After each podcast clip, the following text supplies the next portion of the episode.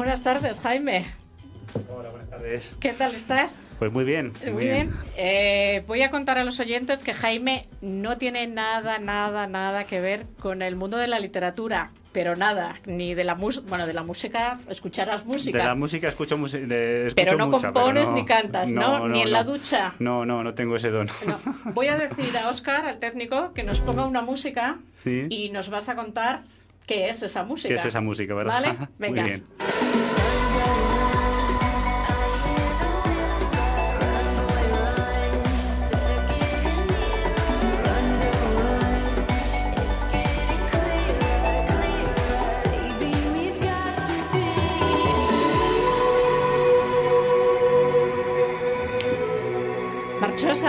Es eh, ritmosa, como somos nosotros.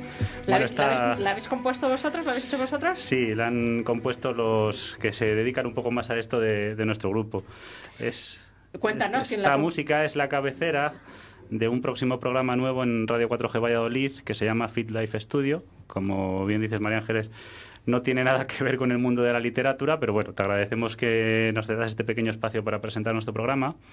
Es un programa que va, a tratar sobre la divulgación científica en el mundo de la actividad física, del entrenamiento, de la nutrición y bueno, como ves, pues la música que hemos elegido un poco un poco cañera. Un poco cañera, como dices tú, con ritmo para, para, animar a la gente a que haga ese ejercicio, sí. ¿Tú crees que la gente hace poco ejercicio? No, no, no. La verdad que con los años cada vez más el, el mundo del entrenamiento y de la actividad física eh, ha subido mucho ha subido mucho. Eh, ahora mismo es muy raro que cualquier persona que te encuentres no haga cualquier, tipo de actividad física. Así que bueno. Eh, bueno, él es Jaime Palomo, como él ha dicho, los viernes de 2 a dos y media va a hacer un programa que lo va a decir él otra vez porque yo lo digo muy mal.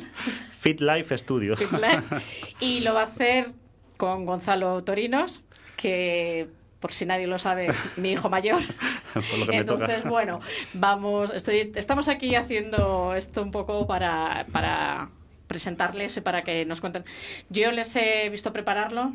Mm, la verdad es que me sorprendió, habéis dedicado muchísimo trabajo, he visto, vi el dossier que habíais preparado, me parece que, bueno, que efectivamente hay mucho trabajo después de, detrás de vuestro, de vuestro programa. Yo invito a la gente que lo escuche, repito, de dos a dos y media.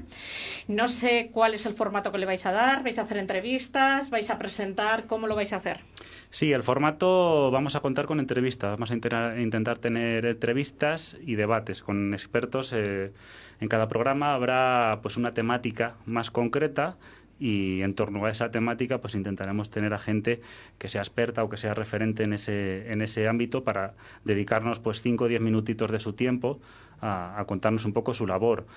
Eh, el resto del programa, pues lo que vamos a hacer Gonzalo y yo, que le mando un saludo desde aquí porque no ha podido venir, pues al final por cuestiones personales no ha podido venir, no está aquí, pero es el, la otra cabeza de. Yo aprovecho para saludarle también, Gonzalo. un gran tipo, ¿verdad? Sí, Como para decir lo contrario, con su madre aquí. bueno, y lo que nosotros lo que vamos a tratar es eh, de llevar el ámbito científico más puntero, más actual, al ámbito más práctico y vamos a intentar hacerlo sin que sea demasiado tedioso ni por decirlo de algún modo pedante. Queremos que la gente esté al día de lo que de lo que ahora se hace, de cómo trabajamos en este mundillo, que a veces es un poco desconocido pero siempre con esa base científica y eso, como tú bien decías, lleva mucho trabajo. La preparación de un programa, es un programa de media hora, como has dicho, no es muy extenso, pero su preparación lleva mucho porque requiere de leer y visitar mucha bibliografía científica, resumirla y convertirlo a algo fácil de entender, que muchas veces el lenguaje científico es demasiado, demasiado enrevesado. A ver, mm, dices la palabra científico, yo no quiero que se asuste la gente, porque lo que yo creo que vuestra intención es dar un poco de seriedad a lo que es el preparador físico y todo lo que hay en torno al mundo del preparador físico, que no solo es el que va y te dice uno, dos, levanta el brazo y la pierna, sino que es todo lo que le rodea, nutrición, forma de vida, todas esas cosas. Exacto, exacto. O sea, al final es eso, es un poco llevar ese ámbito que es tan desconocido y que asusta un poco a lo más práctico, que la gente entienda que cuando está con nosotros, con el preparador físico, con el entrenador personal que está eh, bien formado y bien cualificado, no solo es, como tú bien dices, la tabla que me está poniendo y por qué trabajo, ¿por qué no? Hay, hay mucho trabajo detrás, al final nuestro ámbito se, se engloba en torno de las ciencias de la salud. Y, y, lo complicado realmente es conseguir llevar eso a algo fácil a la sala de entrenamiento, a la pista de pádel, a la pista de tenis. Claro, mm, yo es que creo que es importante concienciar a la gente igual que cuando te dicen mm, no tomes un medicamento que han recetado a otro, no hagas una dieta que le han puesto a otra persona, pues lo mismo los planes de ejercicio no es lo mismo que yo tengo 55 años, un plan de ejercicio y nutrición que para una persona que se va a examinar de unas oposiciones para policía. No tiene nada que ver. Claro, evidentemente, evidentemente. Además, va siempre tiene que ir en función del objetivo, el objetivo del cliente al final y de sus circunstancias, eh, tanto personales, es decir, mi trabajo. Si soy una persona que trabaja ocho horas sentado, no es lo mismo que una persona que trabaja ocho horas en una cadena de producción. Es muy diferente. Y el objetivo que luego tenga según cómo esté su salud, depende de mucho de cómo vas a variar ese entrenamiento o cómo vas a conseguir que de forma sana y bueno, lo más celere posible consiga sus objetivos. Eh, ¿Esto de adelgazar y hacer deporte puede ser divertido o no? es la gran pregunta. no, dice Jairo que no. que, él, no lo, que él no lo tiene. Él no lo ve, no lo ve. Eso, Jairo no, lo ve. eso es que no has entrenado con nosotros. divertido, divertido no. Puede, Ser, puede ser llevadero, hacerlo más llevadero. Bueno, pues oye, ellos son expertos, igual consiguen hacernos lo más divertido y demás. Yo lo llevo muy mal, lo de la dieta lo llevo muy mal. Ahora que no me oye Gonzalo, bueno, lo sabe. lo llevo muy mal. Pero bueno, oye, vosotros igual dais con esa fórmula de concienciar a la gente. Mira, yo siempre digo a la gente que entrena conmigo, eh, siempre me dicen, te odio, no sé qué tal, qué paliza me metes. Digo, sí, pero tenemos un extraño magnetismo porque seguís viniendo y siguen viniendo y siguen sonriendo y se lo siguen pasando bien o relativamente bien. Al final hay que conseguir también eso. O sea, si se convierte en ir a una tortura, no lo haces. Igual que la dieta si se, si se convierte en una tortura, no la vas a hacer. Hay que tener también un poco de mano izquierda para saber cómo hacer las cosas y cómo no hacer unos cambios drásticos que al final te lleven a abandonar cualquier tipo de cualquier tipo de, de hábito de estos. Estos hábitos tienen que ser poquito a poco, progresivos y que no supongan algo horroroso para la persona. Tienen que ser igual divertidos, no siempre, pero no, no algo que te eche para atrás. Yo, eh, ya lo he comentado antes, yo creo que haréis un poco hincapié, creo, eh, en todo el intrusismo que se está produciendo en vuestra carrera. Vosotros sois, eh, tenéis grado de educación física y yo sé que reivindicáis mucho que ocupa vuestros lugares gente que no tiene la titulación, la titulación oportuna para ello. Eso es. además, en nuestro caso concreto, Gonzalo y yo, hemos sido de los grandes exponentes en, nuestra universidad, en la Universidad Europea Miguel de Cervantes, que por cierto les mando un saludo porque ya eh, confirmo, puedo confirmar hoy que va a colaborar con nosotros de forma oficial en este programa, lo que es un, un gran apoyo. Pues como decía, Gonzalo y yo somos grandes exponentes de esa lucha que hemos tenido interna para sacar campañas adelante para luchar con el intrusismo. Al final, aunque suena un poco grave, eh, siempre hacemos el ejemplo.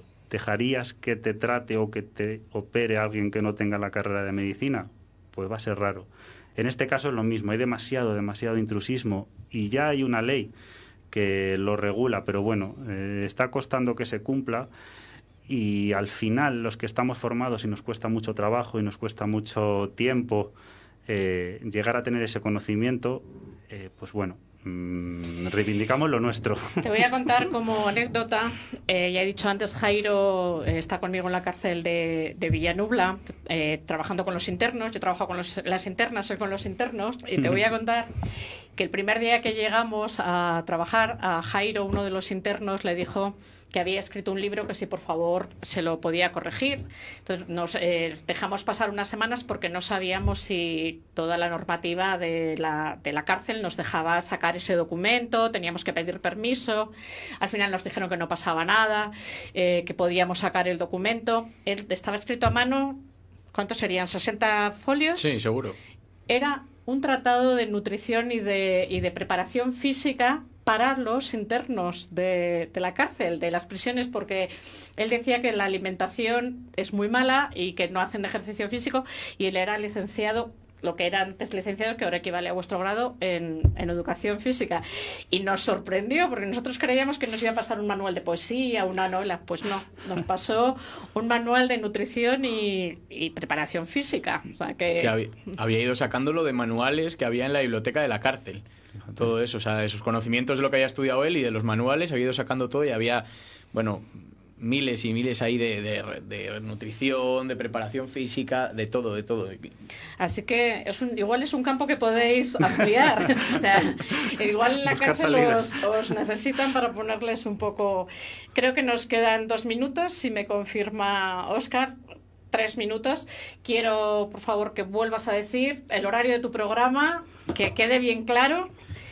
Y venga, Horario, nombre. Horario, los viernes a partir del próximo viernes 11 de septiembre de 2 a 2 y media, quedará en directo en Radio 4G 91.3 y quedará en formato podcast en plataformas como ebooks y si ponemos alguna más. Fit Life Studio.